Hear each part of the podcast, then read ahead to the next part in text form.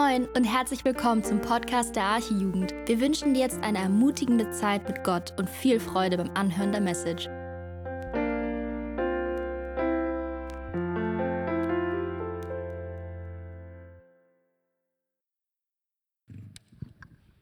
Vielen Dank, Paulina, für diese Story aus deinem eigenen Leben. Ängste haben wir alle, aber dürfen wissen, unser Herr ist da, er beschützt uns. Wir haben ja diese Predigtreihe eingeschoben, weil uns Corona da auf der Sommerfreizeit einen kleinen Strich durch die Rechnung gemacht hat und machen jetzt da Fortsetzung. Der Brief an die Kolosser, wir gehen da so abschnittsweise durch. Bernd hat es gesagt, ich äh, habe da getauscht mit dem Leon und greife eigentlich, also wir spoilern heute mal, wir gehen schon, ja, wir gehen ganz ans Ende des Briefes, macht den Abschluss. Äh, wir hatten ja die Generalüberschrift, erfüllt, er, Jesus, erfüllt uns alle. Und er ist die Fülle, das kommt durch den Brief immer wieder durch, dass wir mit ihm alles haben. Und so lautet das Thema heute Abend, er erfüllt, er erfüllt uns zur Freundschaft untereinander. Thema Freundschaft, großes Thema, aber ich mache nun keine Predigt, so Themenpredigt über Freundschaft, sondern gehe den Text durch, den wir mal zusammen lesen wollen. Den finden wir in Kolosser Kapitel 4 und da die Verse 7 bis 18. Ähm, ja, ich lese mal. Über meine persönliche Situation wird euch Tychikus, also der Paulus schreibt das, ne, der Apostel, über meine persönliche Situation wird euch Tychikus, unser geliebter Bruder und mein treuer Helfer und Mitarbeiter im Dienst für den Herrn, ausführlich informieren. Wenn ich ihn zu euch schicke, dann genau aus diesem Grund. Ihr sollt erfahren, wie es um uns steht und sollt durch seinen Besuch gestärkt und ermutigt werden. Zusammen mit ihm wird Onesimus reisen, unser treuer und geliebter Bruder, der ja aus Kolosse kommt und somit einer von euch ist. Die beiden werden euch alles mitteilen, was es von hier zu berichten gibt. Paulus, wie wir vielleicht wissen, ist ja in Rom in Gefangenschaft, im Knast. Er schreibt weiter, Aristarch, mein Mitgefangener und Markus, der Vetter von Barnabas, lassen euch grüßen. Was Markus betrifft, habt ihr ja bereits Anweisungen erhalten. Wenn er zu euch kommt, heißt ihn herzlich willkommen. Ebenfalls grüßen lässt euch Jesus, nicht der Herr Jesus, sondern wie wir jetzt hier auch lesen, der auch Justus genannt wird. Vom jüdischen Volk sind diese drei die einzigen, die mit mir für das Reich Gottes arbeiten. Sie sind mir ein großer Trost geworden. Weiter lässt euch Epaphras grüßen, der ebenfalls einer von euch ist. Unser Diener von Jesus Christus tritt als ein unermüdlicher Kämpfer für euch ein, indem er darum betet, dass ihr euch als geistlich reife Menschen bewährt, deren ganzes Leben mit Gottes Willen übereinstimmt. Ich weiß, wie viel Mühe Epaphras für euch und für die Gläubigen in Laodicea und Hierapolis auf sich nimmt. Ich kann es bezeugen. Auch Lukas, der geliebte Arzt, lässt euch grüßen, ebenso Demas. Grüßt die Geschwister in Laodicea, besonders Nympha und die Gemeinde, die in ihrem Haus zusammenkommt. Wenn dieser Brief bei euch vorgelesen worden ist, dann sorgt dafür, dass er auch in der Gemeinde von Laodicea vorgelesen wird. Und umgekehrt sollt ihr den Brief, den ich nach Laodicea geschickt habe, auch bei euch vorlesen. Archippus sollt ihr Folgendes ausrichten. Vernachlässige den Auftrag nicht, den du als ein Diener des Herrn erhalten hast, sondern führe ihn vollständig aus. Und hier noch mein persönlicher Gruß. Ich, Paulus, schreibe ihn mit eigener Hand. Denkt an mich und meine Fesseln. Die Gnade sei mit euch. Bis dahin, Brief von Paulus. Und nun? Nun haben wir hier so viele Namen gehört, die vielleicht jetzt nicht ganz in unsere äh, Ecke hier so reinpassen. Aber was macht man mit so Grüßen? Wir haben, wie ich schon vorhin gesagt, im Kolosserbrief auf der Freizeit schon und werden auch hier weiter darüber sprechen, welche große Fülle in Christus ist. Aber hier am Ende, wenn wir das so auf uns wirken lassen, ja, ey, was soll das jetzt? Das sind irgendwelche Leute, von denen der Paulus da schreibt. Eigentlich könnte man das doch jetzt weglassen. Was sollen wir darüber heute Abend sprechen? Wo ist der Nährwert, der geistliche Nährwert in Abschlussgrüßen am Ende eines Briefes? Was kann man davon ableiten? Was man ableiten kann, der Apostel Paulus, dieser bekannte Mann lässt uns tief in sein Herz blicken. Das kann man schon sagen. Zum Beispiel seine Sorge um diese Gemeinde in Kolossä. Das ist eine, ja, ich weiß gar nicht, eine Stadt wohl nicht mehr, eine Ruine eher in der heutigen Türkei. Und diese persönlichen Worte und Grüße drücken aus, dass diese Gemeinde und auch die ganzen Menschen, die er erwähnt um ihn herum, das sind für Paulus ganz wichtige Leute. Die sind ihm mehr wert als nur einfach so eine Gruppe von Menschen, die man so beiläufig vielleicht mal so kennt, sondern man merkt, er hat eine Beziehung zu diesen Leuten. Es sind seine geliebten Freunde, es sind Mitarbeiter, Wegbegleiter und er kümmert sich muss man sagen, der große Apostel kümmert sich individuell um jeden von ihnen. Er weiß genau Bescheid, was sie für Nöte haben, wo Herausforderungen bei ihnen sind. Was wir auch in diesem Abschnitt sehen, dass Paulus ein Teamworker ist und kein Einzelkämpfer.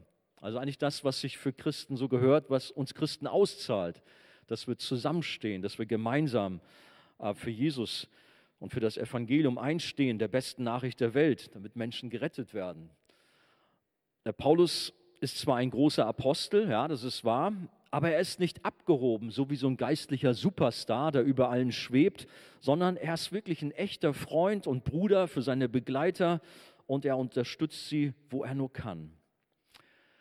Vom Paulus kann man lernen. Er sagt auch an einer Stelle mal, oh, ich bin ein Vorbild, lernt von mir. Er ist da so ganz direkt. Ähm, das stimmt, wir können lernen. In einer Welt voller Einsamkeit und Lieblosigkeit, da sollen wir mit echten Freundschaften der Liebe einen Gegenpol setzen, was wir sonst um uns herum oft so erleben. Gerade in Corona-Zeiten hören wir von vielen Menschen, die unter Einsamkeit leiden, die mit Depressionen zu kämpfen haben.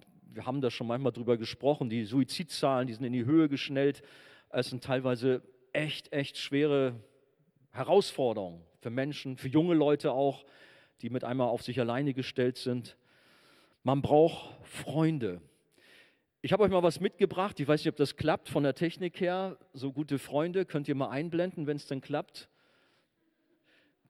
Kennt ihr vielleicht alle, ne? Man sagt von den beiden, es sind Best Friends, SpongeBob und Patrick durch dick und dünn. Auch gerade auf dem Bild kommt das so richtig gut durch. Im Hintergrund lauern offensichtlich echt Gefahren. Ne? Also da ist richtig dick was los. Aber die beiden haben sich, sind fröhlich miteinander und wissen, ja, wir beide haben uns, uns kann nichts passieren. Ne? Wir sind einfach gute Freunde, alles gut. Sie sind übrigens nicht alleine, die haben noch viele andere Freunde. Ich weiß nicht, das andere Bild kann man auch noch, guck mal, da ist also noch viel mehr dabei, machen Party zusammen, sind gut drauf. Also gut, Best Friends zu haben. Die hat jeder vielleicht von uns mehr oder weniger, aber auch darüber hinaus noch einen erweiterten Kreis zu haben, mal übertragen auf unsere Situation in der Archejugend. Ja, das sind wir so die große Gruppe hier, aber dann auch so Best Friends, vielleicht in einem Arbeitskreis, Hauskreis oder natürlich auch in persönlichen Freundschaften. Ja, kann man ruhig so ein bisschen stehen bleiben, dann haben wir mal so einen Eindruck von Freundschaft oder das andere vielleicht sogar noch besser. Geh nochmal zurück. Da sehen wir ja genau die beiden mit dem guten Hintergrund. Lass mal stehen. Ähm, ich habe eine Karikatur im Netz gefunden, die fand ich ganz interessant. Da fragt jemand den anderen, darf ich dein Freund sein? Und der andere sagt dann, ähm, auf Facebook oder richtig? Wir haben viele Freunde so auf Facebook. Ey Mann, ich habe über 4000 Freunde, glaube ich, oder an die 4000, weiß gar nicht genau. Aber muss ehrlich sein, viele von denen kenne ich gar nicht. Also die sind über, ja, weil ich Pastor bin oder im Fernsehen mal auftauche. Deswegen haben die dann irgendwie gedacht, schreiben wir den Andi mal an. Und ich habe geguckt, ach, das sind gläubige Leute, nimm sie mal auf. Aber ich kann eigentlich nicht wirklich sagen, dass sie meine Freunde sind. Und ihr kennt das genauso, wie das auf Facebook so ist. Wir brauchen echte, tiefe, richtige Freundschaften. Und ich weiß, manch einem hier ist es eine richtig große Not, weil er sich auch in so einer riesengroßen Jugendgruppe, der wir ja sind, teilweise sogar alleine und verlassen fühlt. Das ist schon bitter irgendwie. Ne? Man ist mit über 100 Leuten zusammen äh, und denkt, Mensch, irgendwie, wo gehöre ich eigentlich hin? So soll es eigentlich nicht sein. Wir brauchen tiefe Freundschaften, wo man einander vertraut, wo man sich öffnen kann, wo man Anteilnahme erfährt, wo man sich nicht verstellen muss. Man kann so sein, wie man ist, wo man einander hilft, wo man einander auch mal die Wahrheit sagt. Und die Wahrheit kann auch mal wehtun. Wie ich schon sagte, ich werde jetzt heute nicht so die Zeit haben, so eine Themenpredigt über Freundschaft zu halten, aber dennoch durch diesen Text, den wir eingangs gelesen haben und der vielleicht ein bisschen untypisch ist für eine Predigt, können wir doch manches rausziehen, wie Paulus mit Menschen umgeht. Und wir können eben auch davon lernen. Ich habe diesmal nicht drei Punkte, sondern vier, aber lasst sie mal in Ruhe auf euch wirken. Ich habe jetzt auch keine Gliederung an die Wand geworfen, sondern wir haben jetzt den Spongebob da stehen, ist auch gut so. Mein erster Punkt, ein erfüllter Christ, der Jesus im Herzen hat, in dem der Heilige Geist wohnt, der hat ein echtes Interesse an seinen Mitmenschen. Also es kann nicht sein, dass wir sagen, wir lieben Gott, aber die Menschen um uns herum, die interessieren mich einen feuchten Dreck. Das passt überhaupt nicht zusammen. Wissen wir aus dem ersten Johannesbrief, da wird diese Verbindung hergestellt. Wenn du sagst, du liebst Gott, dann musst du auch den Nächsten lieb haben, sonst passt da was hinten und vorne nicht zusammen.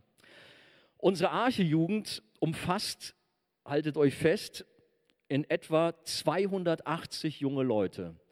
Okay, so viel sind wir heute Abend nicht. Es ist eine große Fluktuation. Samstag für Samstag sind teilweise andere Leute hier. Es gibt so einen harten Kern aber das ist tatsächlich das, was die Arche-Jugend ausmacht und es ist mitunter gar nicht so einfach, den Überblick zu behalten.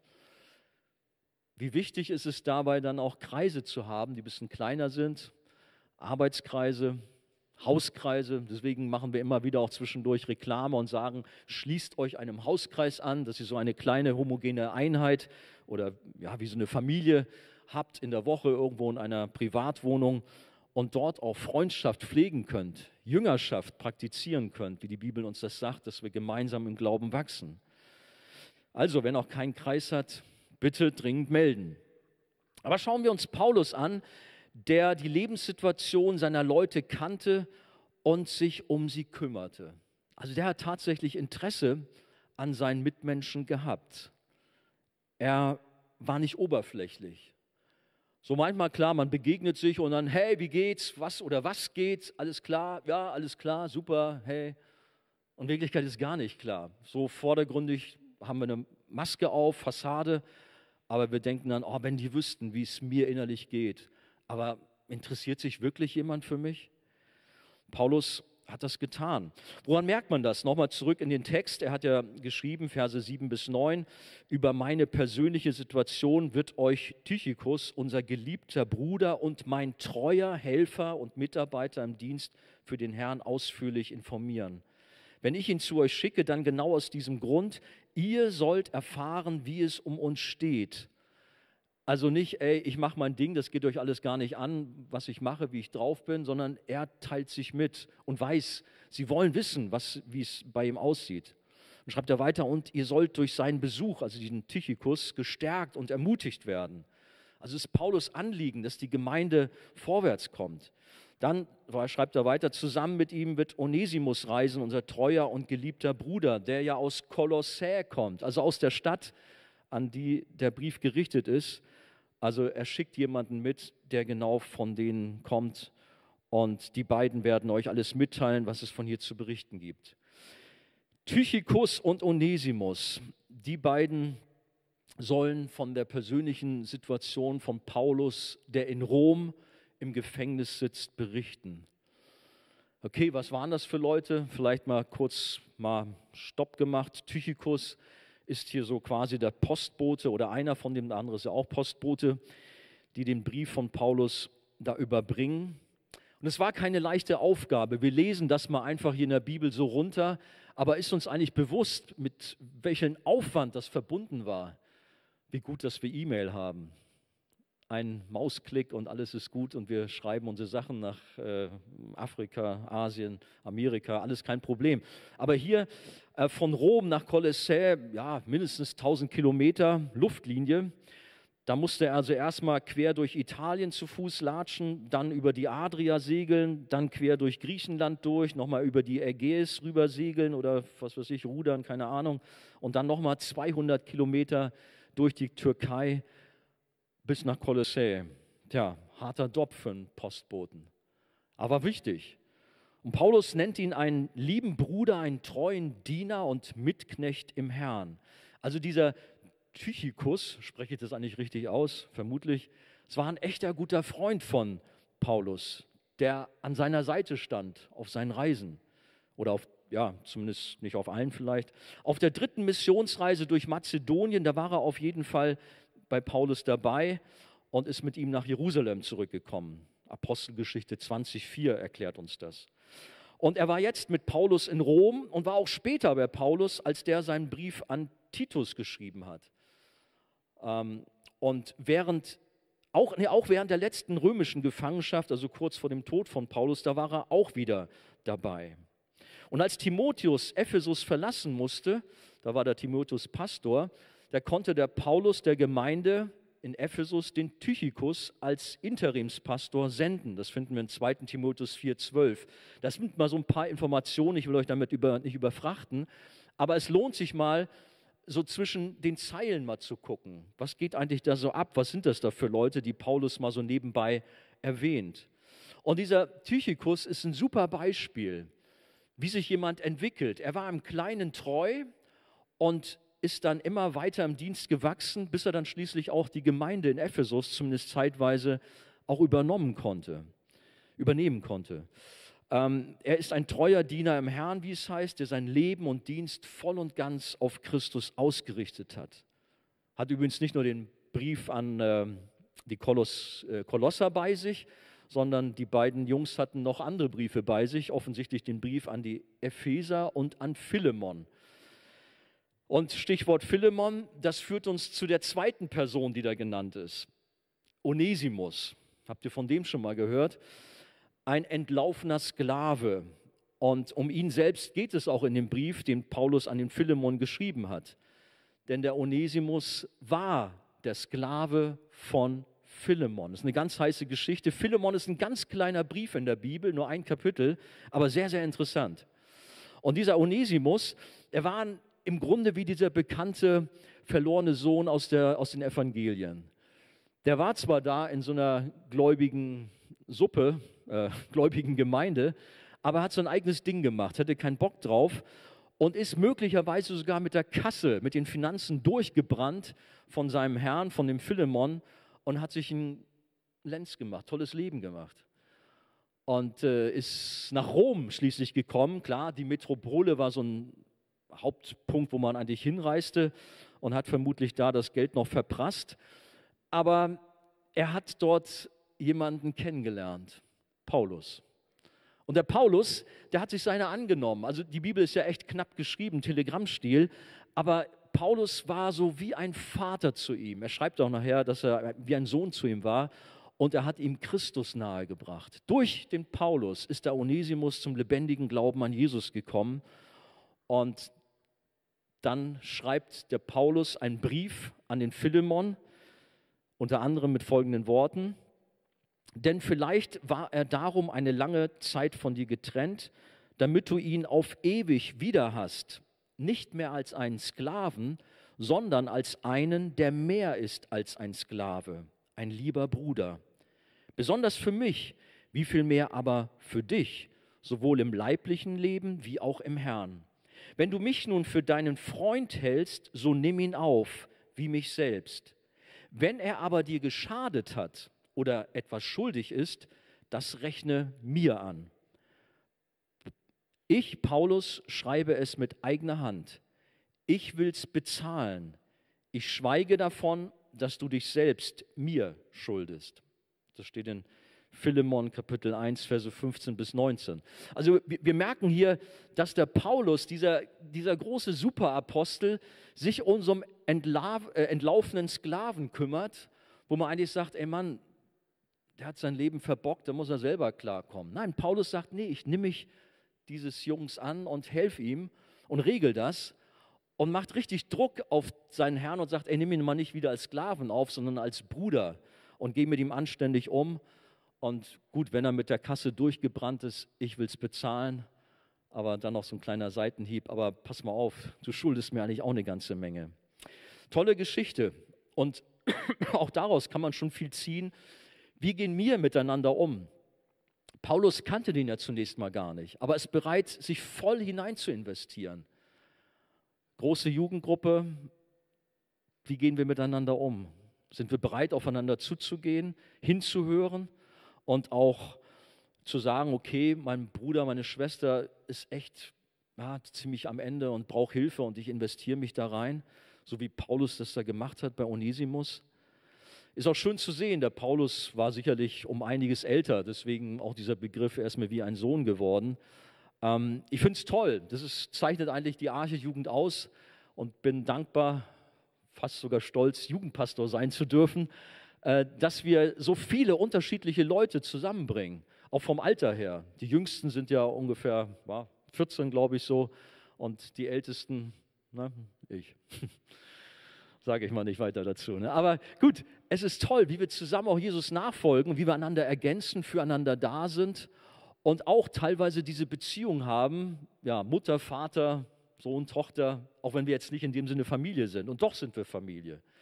Also da können wir also auch hier von Paulus lernen, wie er sich investiert und dürfen das selber auch machen.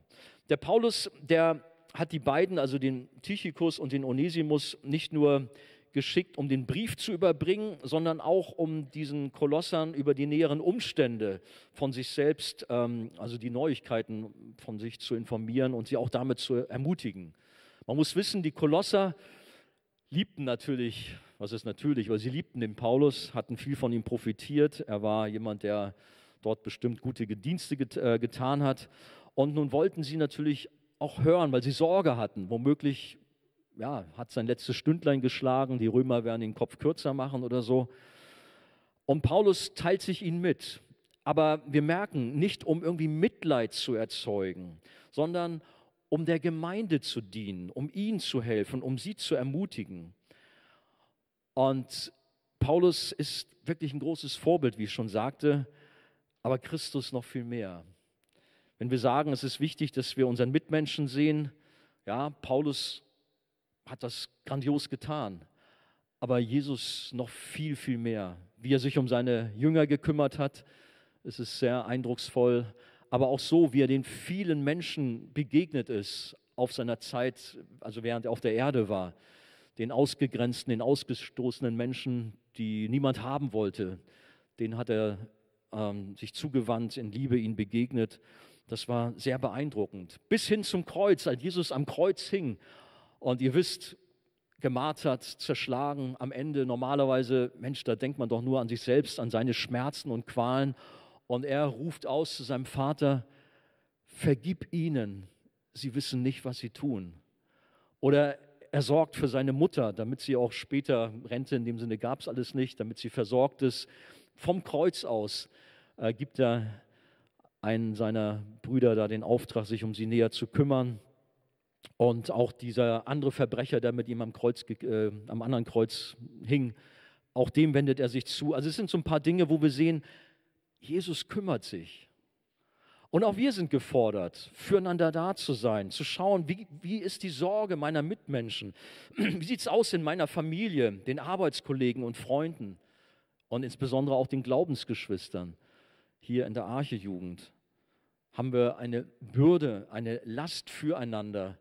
Oder leben wir so nebeneinander her und ist uns der andere egal? Also wir können hier echt lernen, wie sie, also Paulus in dem Fall oder auch von Jesus sprach ich gerade, miteinander umgegangen sind. An der Liebe untereinander äh, werden wir erkannt, dass wir die Jünger von Jesus sind, heißt es. Dass wir Gemeinde Jesu sind. Damit, damit machen wir uns authentisch. Sonst kannst du es vergessen, wenn wir das nicht haben. Komme ich zum zweiten Punkt. Ein erfüllter Christ hat nicht nur Interesse am Mitmenschen, sondern ist auch ein Teamworker, ist kein Einzelkämpfer. Das wird hier deutlich, dass der Paulus eben äh, in diesem Abschnitt merken wir das, er hatte keine Scheuklappen und macht nicht nur egoistisch sein Ding, sondern er teilt gerne und bereitwillig seinen Dienst und erkennt auch die voll an, die an seiner Seite arbeiten. Und er gebraucht deshalb so Formulierungen, ist euch bestimmt auch schon aufgefallen, wie da sind meine Mitknechte, Mitgefangene, Mitarbeiter. Aber jetzt nicht Mitarbeiter in dem Sinne, ja, die arbeiten mir zu, das sind meine, äh, ja, sondern das sind Freunde wirklich für ihn. Das muss man, glaube ich, auch sehen, wird auch deutlich. Der große Apostel ist also kein Einzelgänger, der sein Ding macht. Er könnte es theoretisch. Wenn wir die Geschichte von Paulus auf uns wirken lassen, dann wissen wir, der hat von Gott wahnsinnig starke Begabung bekommen. Er kann äh, geistliche Zusammenhänge erklären wie kaum ein anderer, auch wenn sie schon bisweilen mal gesagt haben, naja, beim Paulus ist es manchmal ganz schön schwer, ihm zuzuhören. Aber dennoch ist er sehr gesegnet, auch wie er vollmächtig seinen Dienst der Mission vorantreibt. Oder er schreibt sogar einmal, ihr kennt die Geschichte, er ist ja so, er sagt nicht so direkt von sich selbst, aber er spricht von sich in der dritten Person, dass er einmal eine besondere Vision vom Himmel hatte und vom Thron Gottes sogar. Eine ganz heiße Geschichte. Dennoch ist er da ganz zurückhaltend bescheiden. Wir finden das in 2. Korinther 12, Vers 2. Aber Gott selbst hat gesorgt, dass dieser Paulus nicht abhebt, sondern Bodenhaftung behält und hat ihm diesen sogenannten Pfahl im Fleisch gegeben. Davon spricht die Bibel an einer Stelle. Also Paulus hat von Gott ein Handicap verordnet bekommen, damit er demütig bleibt. Und in der Tat, Paulus ist ein bescheidener Diener Gottes, der Teamarbeit bevorzugt und seine Dienste gemeinschaftlich ausführt. Er ist niemals allein unterwegs, wenn er da auf Missionsreisen ist. Und er ist immer bereit, seine Dienste zu teilen und wirklich auch anzuerkennen, dass andere Menschen eine wesentliche Rolle in seiner Arbeit spielen. Wir brauchen einander. Es gibt andere Beispiele in der Bibel. Ich denke da zum Beispiel auch an den großen Führer des alten Israel, Mose, der das Volk aus Ägypten herausgebracht hat. Ähm, ja, da gibt es einmal so einen, so einen Kampf. Amalekiter greifen Israel an und dann steht Mose oben als der große Anführer auf dem Berg und er weiß, ich muss die Hände heben, quasi zum Gebet, aber wenn ich sie sinken lasse, dann wendet sich das Blatt unten zu Ungunsten von Israel. Aber irgendwann kann er seine Hände nicht mehr halten. Ihr kennt vielleicht die Geschichte. Was passiert? Wie gut, dass Freunde da sind, die den Mose in dem Fall unterstützen. Der eine heißt Hur, der andere Aaron, sein Bruder sogar.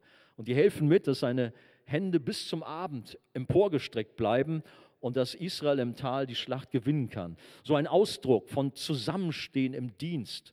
Ein ganz, ganz tolles Bild dafür. Ich weiß nicht, wie es bei dir persönlich ist. Vielleicht möchtest du lieber allein deinen Dienst machen und empfindest andere sogar als Konkurrenz. Könnte ja sein, weiß ja nicht. Da kann mir keiner reinreden, ich mache das lieber alles alleine. Äh, wie gehen wir miteinander um?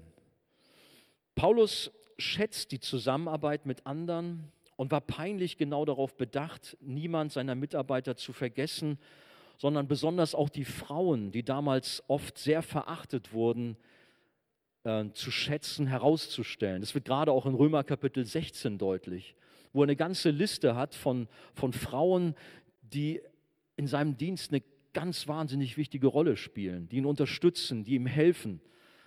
Und Paulus ist es völlig egal, was die damalige Gesellschaft über Frauen denkt. Er haut das raus und sagt, ich bin so dankbar für die Glaubensschwestern, die ich habe, die mit mir am Evangelium dienen. Und das ist also echt schön, das zu erleben, wie Paulus seine Freunde wertschätzt. Aber schauen wir nochmal hier in unseren Text, was das hier für Mitarbeiter waren. Das ist auch sehr interessant. Ähm, da haben wir drei jüdische Mitarbeiter, und drei Mitarbeiter, also sechs insgesamt aus anderen Nationen. Als erstes ein Mann namens Aristarch. Paulus schreibt, Aristarch, mein Mitgefangener, lässt euch grüßen, Vers 10. Das war ein mazedonischer Jude aus Thessaloniki, das finden wir in Apostelgeschichte 20,4. Und er wurde während des Aufstandes in Ephesus festgenommen, Apostelgeschichte 1929, damit ihr wisst, wo ich das her habe. Und er hat auch mit Paulus einiges erlebt, richtig heftige Sachen. Die waren zusammen mit dem Schiff unterwegs und sind untergegangen. Vielleicht habt ihr die Geschichte im Hinterkopf. Und dieser Aristarch war bei Paulus, als sie da Tag und Nacht auf dem Meer umhergetrieben waren, irgendwie noch auf ein Stück Holz sich festgehalten haben. Schon eine bittere Geschichte. Und letztendlich auf Malta hatten sie dann Schiffbruch erlitten. Apostelgeschichte 27 spricht davon. Und hier in Kolosserbrief nennt Paulus ihn einen Mitgefangenen.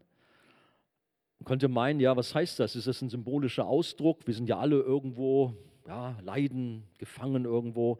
Nein, also ich bin sicher, dass er buchstäblich hier von einem Mitgefangenen spricht, der mit ihm dort in Rom im Gefängnis sitzt und Paulus sicher dankbar war, dass er diese Unterstützung hatte, diesen Freund, der ganz eng bei ihm war. Später nennt Paulus auch den Epaphras, einen Mitgefangenen, das finden wir in Philemon Kapitel 1, Vers 23. Also Männer, Freunde, die den Paulus echt durch dick und dünn begleitet haben. Da haben wir wieder hier nochmal SpongeBob und Patrick als Beispiel. Ja, da sind so manche Herausforderungen, die im Hintergrund drohen, aber sie halten zusammen, gehen durch dick und dünn. Dann als nächstes haben wir einen Markus. In unserem Text steht, und Markus, der Vetter von Barnabas, der lässt euch auch grüßen. Was Markus betrifft, habt ihr ja bereits Anweisungen erhalten. Wenn er zu euch kommt, heißt ihn herzlich willkommen. Darüber kann man stolpern. Warum muss er das so extra raushauen? Begrüßt ihn besonders, heißt ihn herzlich willkommen. Und das ist interessant, wenn man den Markus anschaut, was sich da so äh, zugetragen hat. Der Markus der war bei der ersten Missionsreise mit Paulus und Barnabas unterwegs, Apostelgeschichte 13.5. Dann gab es aber unterwegs Stress. Die Bibel sagt nicht, was da los war, aber wir stellen fest, die Bibel ist ganz offen und ehrlich. Auch bei diesen großen Männern Gottes gibt es mal Clinch. Und die haben sich offensichtlich da in die Haare gekriegt, Paulus und Barnabas. Und offensichtlich, der Barnabas war ja ein Verwandter von Markus, ging der Streit um den Markus sodass sie so eine heftige Meinungsverschiedenheit hatten, dass der Markus die Segel gestrichen hat und abgehauen ist. Und auf der nächsten Reise gingen die dann getrennte Wege.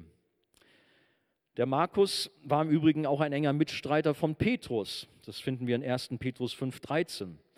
Zu diesem Zeitpunkt ist Markus aber noch bei Paulus im Rom. Also der Markus hatte zwar Probleme mit Paulus, sodass er ihn auf der ersten Missionsreise verließ, aber wir können entnehmen, dass die beiden sich inzwischen versöhnt haben müssen und es war alles wieder im grünen Bereich, sodass Paulus jetzt den Leuten in Kolossä sagt, hey, den Markus, den müsst ihr besonders willkommen heißen. Vielleicht hatte er Sorge, dass noch irgendwelche Leute Vorbehalte hatten, weil da Spannungen waren zwischen ihnen, dass er das so extra so raushört. Auch da könnte man Stopp machen und könnte eine Menge dazu sagen. Das zeigt, der Paulus sagt, ey, auch wenn da was Dummes gelaufen ist, wenn Probleme da waren. Wir reichen einander die Hand, es geht weiter. Du bekommst eine zweite Chance.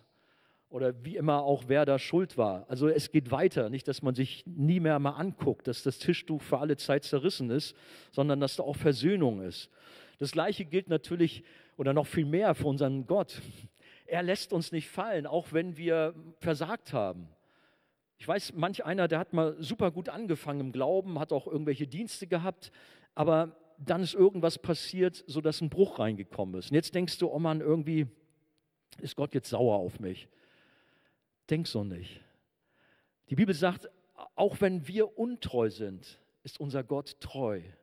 Und er reicht dir die Hand, vielleicht auch heute Abend gerade, dass du merkst, Mensch, warum habe ich eigentlich solche Vorbehalte? Ich darf zu meinem Herrn zurückkehren, wie der verlorene Sohn im Übrigen. Ich darf auch Buße tun über Fehlverhalten und darf neu zu Jesus kommen. Und er gibt mir eine zweite Chance.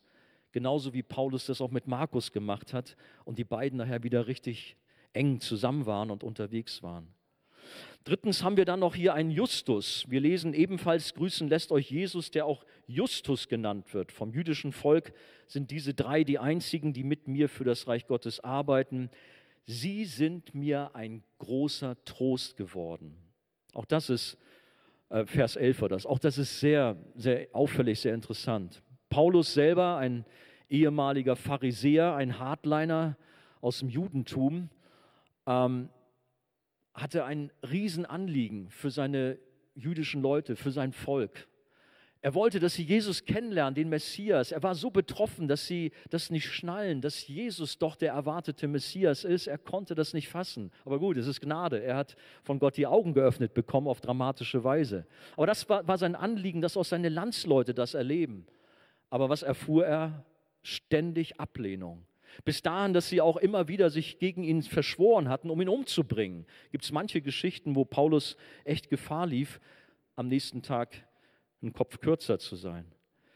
Aber er blieb dran, rang um seine Landsleute. Es geht sogar so weit, dass er bereit war, sein Heil, seine Rettung für sein Volk aufzugeben. Überleg das mal, zu sagen, hey, okay Jesus, ich gehöre zu dir, aber ich gebe das auf, wenn nur meine Familie gerettet wird. Also so war Paulus drauf, das finden wir in Römer Kapitel 9, Vers 3.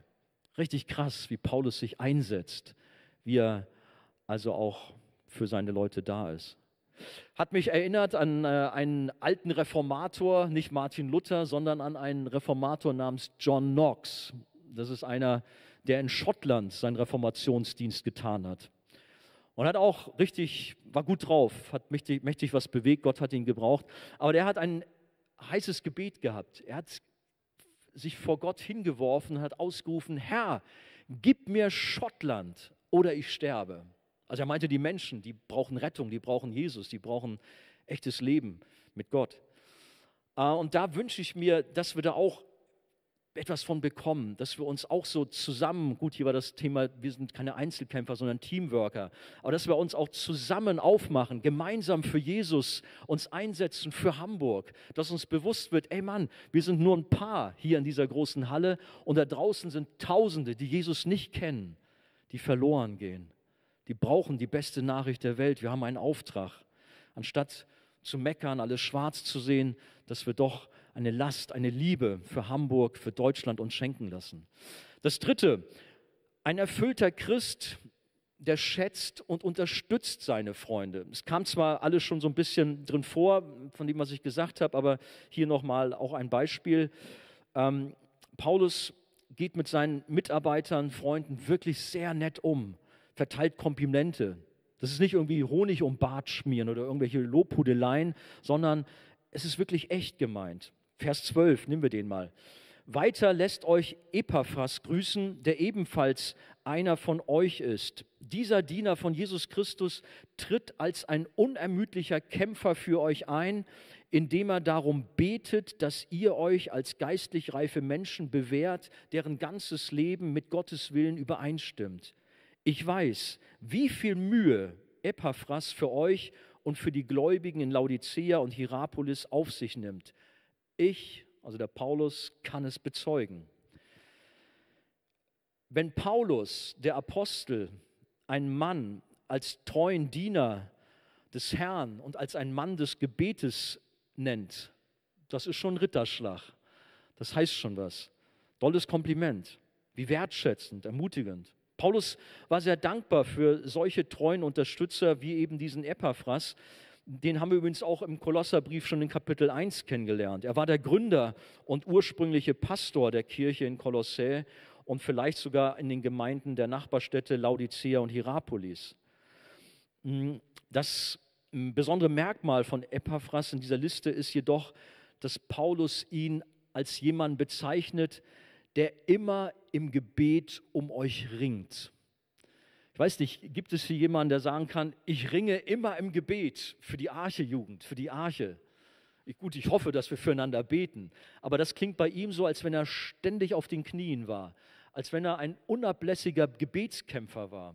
Und da denke ich, haben wir alle viel Luft nach oben, dass Gott uns doch mehr herausfordern sollte, mehr auch im Gebet zu sein. Dass wir nicht sagen, ach, das ist langweilig irgendwie da hm, zu beten jetzt wieder, sondern dass wir wissen, Mensch, wir reden mit dem lebendigen Gott, wir haben Smalltalk mit Jesus und wir teilen unser Anliegen mit ihm und wir bringen ihm die Not, die wir auf dem Herzen haben. Und so einer war Epaphras, der sich wirklich eingesetzt hat. Später im selben Kapitel, ähm, Kapitel 1, also im selben Kapitel 1, Kolosserbrief, sagt Paulus, Ihn, Christus, verkündigen wir. Wir zeigen jedem Menschen den richtigen Weg. Wir tun es mit der ganzen Wahrheit, denn wir möchten jeden dahin bringen. Also hier merken wir diese enge Zusammenarbeit zwischen Paulus und Epaphras, wie sie sich sorgen um die Gemeinde, wie sie darum ringen und kämpfen. Wir haben hier gerade den Ausdruck gehabt, dass Paulus sagte, ey, der Epaphras, der macht sich richtig Mühe um euch. Wenn man da in den griechischen Urtext reinguckt, dann heißt dieses Wort Mühe äh, richtig Schmerz zu haben. Das bedeutet anstrengende, harte Arbeit zu leisten. Das heißt, dieser Epaphras, der arbeitete nicht nur hart für die Gemeinde in Kolossä, sondern auch für die Gemeinde in Laodicea und auch für, für die Gemeinde in Hierapolis. Wir haben also einen Mann, der sich richtig hingibt, der Opferbereitschaft hat und sich gerade auch im Gebet einsetzt. Ähm, und ich, wie ich schon sagte, ich glaube, da können wir alle wirklich noch uns herausfordern lassen, dass wir auch so ein bisschen was bekommen von so einem Epaphras, wir brauchen Gebetskämpfer.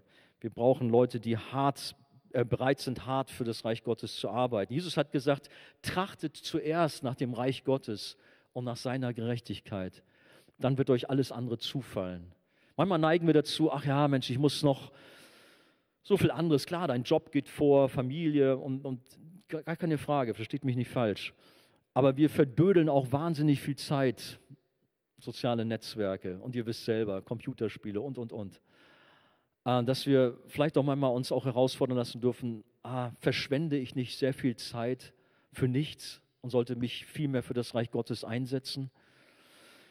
Jesus soll zuerst an Nummer eins sein.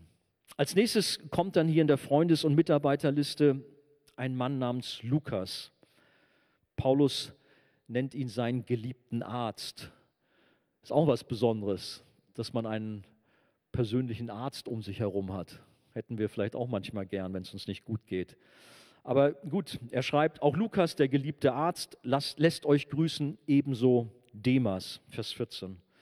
Der Lukas, der war jetzt kein jüdischer Gläubiger, sondern kam aus den Heidenvölkern, war ein guter Freund und wie gesagt der Leibarzt und war bei Paulus bei seinen Missionsreisen dabei. Übrigens, der Lukas ist auch der Autor des Lukasevangeliums, so wie Markus vorher der Autor des Markus-Evangeliums war. Also der Paulus war richtig am Puls der Zeit oder an den Evangelien. Er hatte die Leute, die das aufgeschrieben haben, ganz nah um sich herum und war also sehr ähm, direkt informiert. Hm, Paulus zählt seine Freunde auf hier am Ende dieses Kolosserbriefes, weil er sie sehr schätzt, weil er sie lieb hat, weil es ihm wichtig ist, dass die anderen auch von ihnen wissen. Aber nun kommt hier auch noch jemand vor, wir haben den Namen gerade schon gelesen, der passt eigentlich nicht in die Reihe. Von wem rede ich? Es geht um Demas. Ich weiß nicht, ob das bei dem Wort Demas bei Bibelkennern irgendwie klingelt, ob ihr sagt, oh ja, den Namen habe ich schon mal gehört. Ähm, Demas ist nämlich derjenige, der während der zweiten Gefangenschaft von Paulus äh, ihn in Rom verließ und die Welt liebgewonnen hat. Diesen Ausdruck gebraucht die Bibel. 2. Timotheus 4, Verse 10 bis 12. Was heißt das, die Welt liebgewonnen hat? 1. Johannes 2,15 erklärt, liebt nicht die Welt, hängt euer Herz nicht an das, was zur Welt gehört. Wenn jemand die Welt liebt, hat die Liebe zum Vater keinen Raum in seinem Leben. Also hier ist gemeint, wenn man ein Leben in der Sünde, ein Leben im Widerspruch zu Gottes Geboten mehr liebt als Gott, der sein Leben am Kreuz gegeben hat, ja, dann ist ein Widerspruch da. Und Demas war halt so einer, der hat zwar sein Ding gemacht mit der Gemeinde, war irgendwo dabei, aber irgendwann hat er ja keinen Bock mehr gehabt. Und die Lust, die Gier auf, ja, auf die Welt, sag ich mal so, war einfach stärker und größer dass er die Gemeinde verlassen hat und Jesus den Rücken gekehrt hat und seinen, seinen Glauben an Nagel gehängt hat. Das ist ein großer Kontrast zwischen Markus, der Paulus zwar auch verließ, aber schließlich zurückkam und die Beziehung wiederhergestellt wurde, und diesem Demas, der auch bestimmt stark begonnen hat und dabei war, sodass Paulus ihn als Mitarbeiter hier noch hatte, aber schließlich dann doch den Glauben verlassen hat. Das zeigt, das Leben als Christ das ist kein 100-Meter-Lauf, sondern vielmehr ein Marathonlauf. Und wir müssen die volle Distanz zurücklegen. Paulus spricht ja davon, wir sind in einem Wettlauf. Er gebraucht dieses Bild als Leben in der Nachfolge. Mit Höhen und Tiefen. Es ist manchmal tatsächlich nicht einfach. Das Leben von Demas ist eine ernste Warnung an uns, diesen Lauf, dieses Leben mit Jesus nicht lässig zu nehmen, sondern dran zu bleiben, ernst zu machen. Diese Worte in 2. Timotheus, dass ähm, Demas die Welt liebgewonnen hat, das war nur drei oder vier Jahre später nach dem Brief des Paulus an die Kolosser. Mann, was ist passiert? Demas, du warst so mit Jesus unterwegs, warst so ein treuer Diener von Gott. Und jetzt bist du nicht mehr dabei. Was hast du gemacht? Daraus lernen wir die traurige Wahrheit, dass nicht jeder in der Gemeinde treu ist und für immer Jesus nachfolgt. John MacArthur, der Theologe aus den USA, sagt dazu, Jesus hatte seinen Judas und Paulus hatte seinen Demas. Sogar die zwei größten christlichen Leiter, die die Welt je gekannt hat, hatten Mitarbeiter, die sie im Stich ließen. Es gibt auch Enttäuschung, wenn man mit Freunden unterwegs ist. Man hat super gute Freunde, man hat, ja, wie hier SpongeBob und Patrick, dick und dünn geteilt. Aber vielleicht habt ihr das alle schon erlebt. Dachtet, Mann, wir sind so eng, wir haben so ein Vertrauen zueinander. Also ich meine jetzt platonische Freundschaften, jetzt nicht irgendeine Beziehung so, sondern und plötzlich merkt man, bau, jetzt ist irgendwie ein Bruch reingekommen, man hat sich nichts mehr zu sagen, irgendwie eine Streitigkeit und plötzlich ist alles kaputt. Schade ist das. Aber gut, wir haben hier den Demas bei Paulus oder Judas bei Jesus sogar ganz drastische Beispiele. Auch das gehört zu unserem Leben dazu. Wir werden Enttäuschung erleben. Menschen werden uns enttäuschen. Aber das darf dich nicht aus der Bahn werfen, auch wenn du vielleicht da gerade an deinem Platz sitzt und sagst, ja, wenn du wüsstest, was ich schon für Enttäuschung auch hier in der Arche-Jugend erlebt hat, sondern halte fest an Jesus. Er enttäuscht dich nie. Und du wirst auch wieder neue Freunde finden. Und unser Gott ist treu an deiner Seite. Er hält zu dir. Aber damit kommen wir dann zum letzten Punkt. Ein erfüllter Christ ist treu. Er ist loyal und er ist zielstrebig. Ähm, in unserem Text wird deutlich, dass ein geistliches Leben oder ein, ein Mitarbeiter wirklich ein klares Ziel vor Augen hat. Und Paulus ist da auch wieder natürlich das perfekte Beispiel. Er spricht immer wieder von Loyalität, von Treue zu Christus, Treue zur Gemeinde. Und er stellt genau das heraus bei seinen Mitarbeitern, bei seinen Freunden. Gut, Ausnahme der Demas. Tychicus hatten wir erwähnt, Onesimus, Markus, Lukas, Epaphras. Das sind Leute, die waren treu im Dienst für Jesus. Sie haben intensiv für die Gemeinde gebetet und haben sich investiert. Paulus hebt die Loyalität jedes einzelnen seiner Freunde hervor und auch ihre Zielstrebigkeit im Dienst für Gott. Heutzutage ist oft so ein Thema Verbindlichkeit. Man fängt irgendwas an und dann passt einem was nicht, dann schmeißt man wieder hin. Wir brauchen Leute, die dranbleiben, die das Ziel vor Augen haben, die sich nicht von der kleinsten Kleinigkeit gleich irgendwie aus der Bahn werfen lassen, sondern für Jesus auch Dinge durchstehen. Paulus wollte immer die Treue zu Christus in den Gemeinden fördern, denen er diente. Und wenn er dann seinen Mitstreitern Komplimente macht, dann lobt er auch gerade ihre Treue zu Christus. Dann haben wir noch hier, vielleicht das nur als kleinen Einschub, eine Nympha, von der geredet wird, grüßt die Geschwister in Laodicea, besonders Nympha und die Gemeinde, die in ihrem Haus zusammenkommt. Wenn dieser Brief bei euch vorgelesen worden ist, dann sorgt dafür, dass er auch in der Gemeinde von Laodicea vorgelesen wird und umgekehrt sollt ihr den Brief, den ich nach Laodicea geschickt habe, auch bei euch vorlesen, Vers 15. Da haben wir also den Hinweis, dass eine Frau ihr Haus geöffnet hat, die Nympha. Sie war nicht die Pastorin, sondern die Gastgeberin. Man traf sich damals in dieser frühchristlichen Zeit in Privathäusern. Es gab noch nicht in dem Sinne so Kirchengebäude. Und das war halt so eine Hauskirche in Laodicea. Und so ging halt der Brief von Paulus oder die Briefe zu diesen Hauskirchen hin und her zur Erbauung, zur Tröstung, zur Ermahnung. Ermahnung hören wir nicht so gerne, aber auch das kommt in diesem Abschnitt drin vor. Zielstrebigkeit im Dienst. Wir haben hier am Ende, hm, dass der Paulus noch eine Anweisung den Kolossern mit auf den Weg gibt für einen Mann namens Archippus. Er schreibt, Archippus sollt ihr Folgendes ausrichten.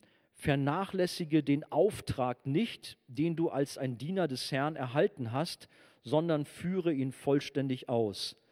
Vers 17. Ähm, dieser Archippus könnte der Sohn vom Philemon gewesen sein. Philemon, äh, Verse 1 und 2 wird das deutlich. Und er war wahrscheinlich ein Pastor in Kolossä oder in Laodicea. Wie auch immer seine genaue Rolle war, er war auf jeden Fall äh, im Dienst dort beteiligt und es drohte Gefahr, dass er seinen Dienst aufgab, dass er seinen Dienst schleifen ließ, dass er müde wurde, dass irgendwie etwas hakte, sodass er nicht mehr so ganz gut drauf war. Und hier finde ich auch wichtig, was Paulus macht, dass man nicht irgendwie Schwamm drüber und Dinge unter den Teppich kehrt, sondern auch aus Liebe auch mal eine Ermutigung, Schrägstrich Ermahnung los wird. Ich glaube nicht, dass er hier so platt, bam, ihm einen von Latz geknallt hat, sondern das wirklich mit ganz viel Liebe meinte. Hey, Archippus, vernachlässige den Auftrag nicht. Bleib dran. Du bist doch ein Diener des Herrn. Mach keine halben Sache, sondern führe ihn vollständig aus. Beende das, was du im Herrn begonnen hast. Wie gesagt, so viele beginnen irgendetwas mit, ja, mit fliegenden Fahnen und großen Getöse aber die Länge trägt die Last. Irgendwann werden sie müde und schmeißen hin. Oft erlebt, auch in Diensten, in der Gemeinde, in der Jugendgruppe, da darf ich uns auch Mut machen, dran zu bleiben und auch durchzuhalten, manchmal, wenn es auch schwer wird. Ähm, der Paulus hat so etwas Ähnliches auch an seinen Freund Timotheus geschrieben. 2. Timotheus 4, Vers 5 finden wir das. Da sagt er oder schreibt ihm, du aber sollst besonnen bleiben, was auch immer geschieht. Sei bereit zu leiden Erfülle unbeirrt deinen Auftrag als Verkündiger des Evangeliums. Übe deinen Dienst mit ganzer Treue aus. Und das ist etwas, das kann ich nur weitergeben an euch alle, die ihr Dienste tut hier. Ich danke euch dafür, egal welchen Bereich das ist, ob im Bereich der Technik, im Hauskreis, Küche, Lobpreis, Musik. Ach, es gibt so viele. Jetzt fange ich an aufzuzählen. Vergesst bestimmt das Welcome Home Team. Äh, ihr investiert euch und ich danke euch auch für euren Einsatz. Aber bleibt dran, wenn ihr müde werdet, unterstützt euch gegenseitig, macht euch Mut, so wie es auch hier Paulus mit dem, ähm, wie heißt der, Archippus tut. Ein Grundprinzip für den Dienst sehen wir hier, wir sollen da bleiben, wo wir von Gott hingestellt sind, bis der Herr sagt, dass wir was anderes machen sollen.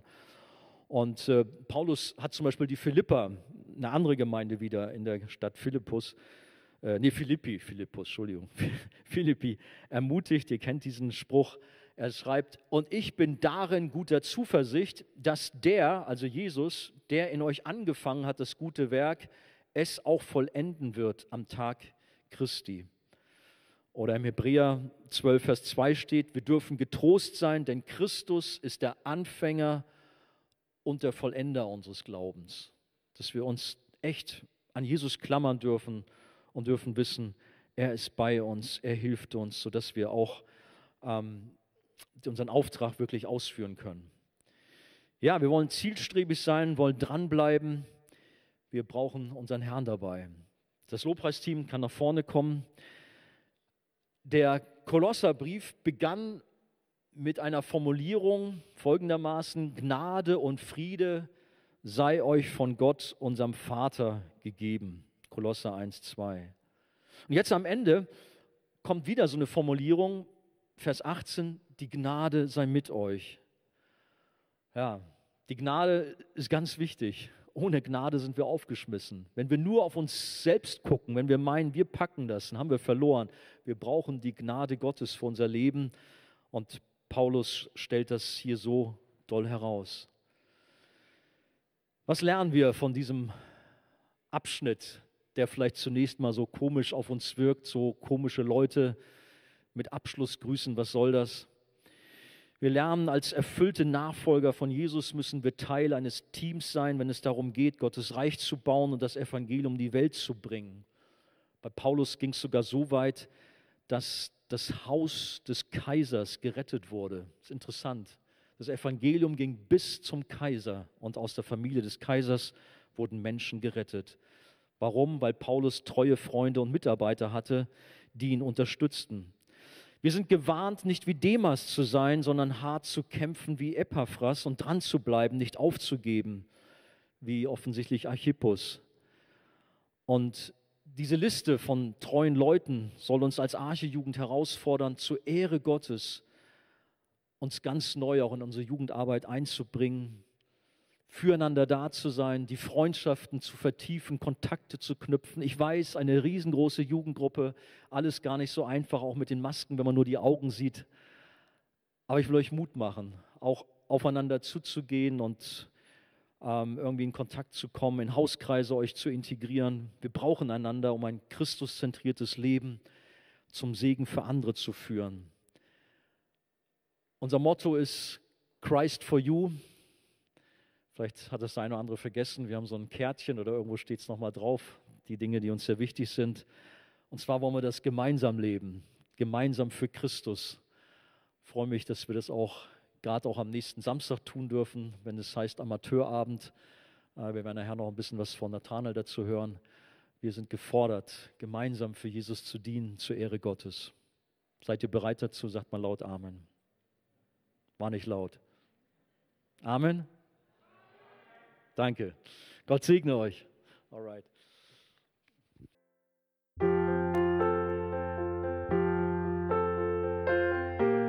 Wir freuen uns, dass du heute mit dabei warst. Wir als Archijugend sind fest davon überzeugt, dass Gott auch heute durch sein Wort spricht und hoffen, dass du ihn durch diese Predigt besser kennenlernen konntest. Weitere Beiträge von uns findest du auch auf unseren Social-Media-Kanälen oder unter archijugend.de.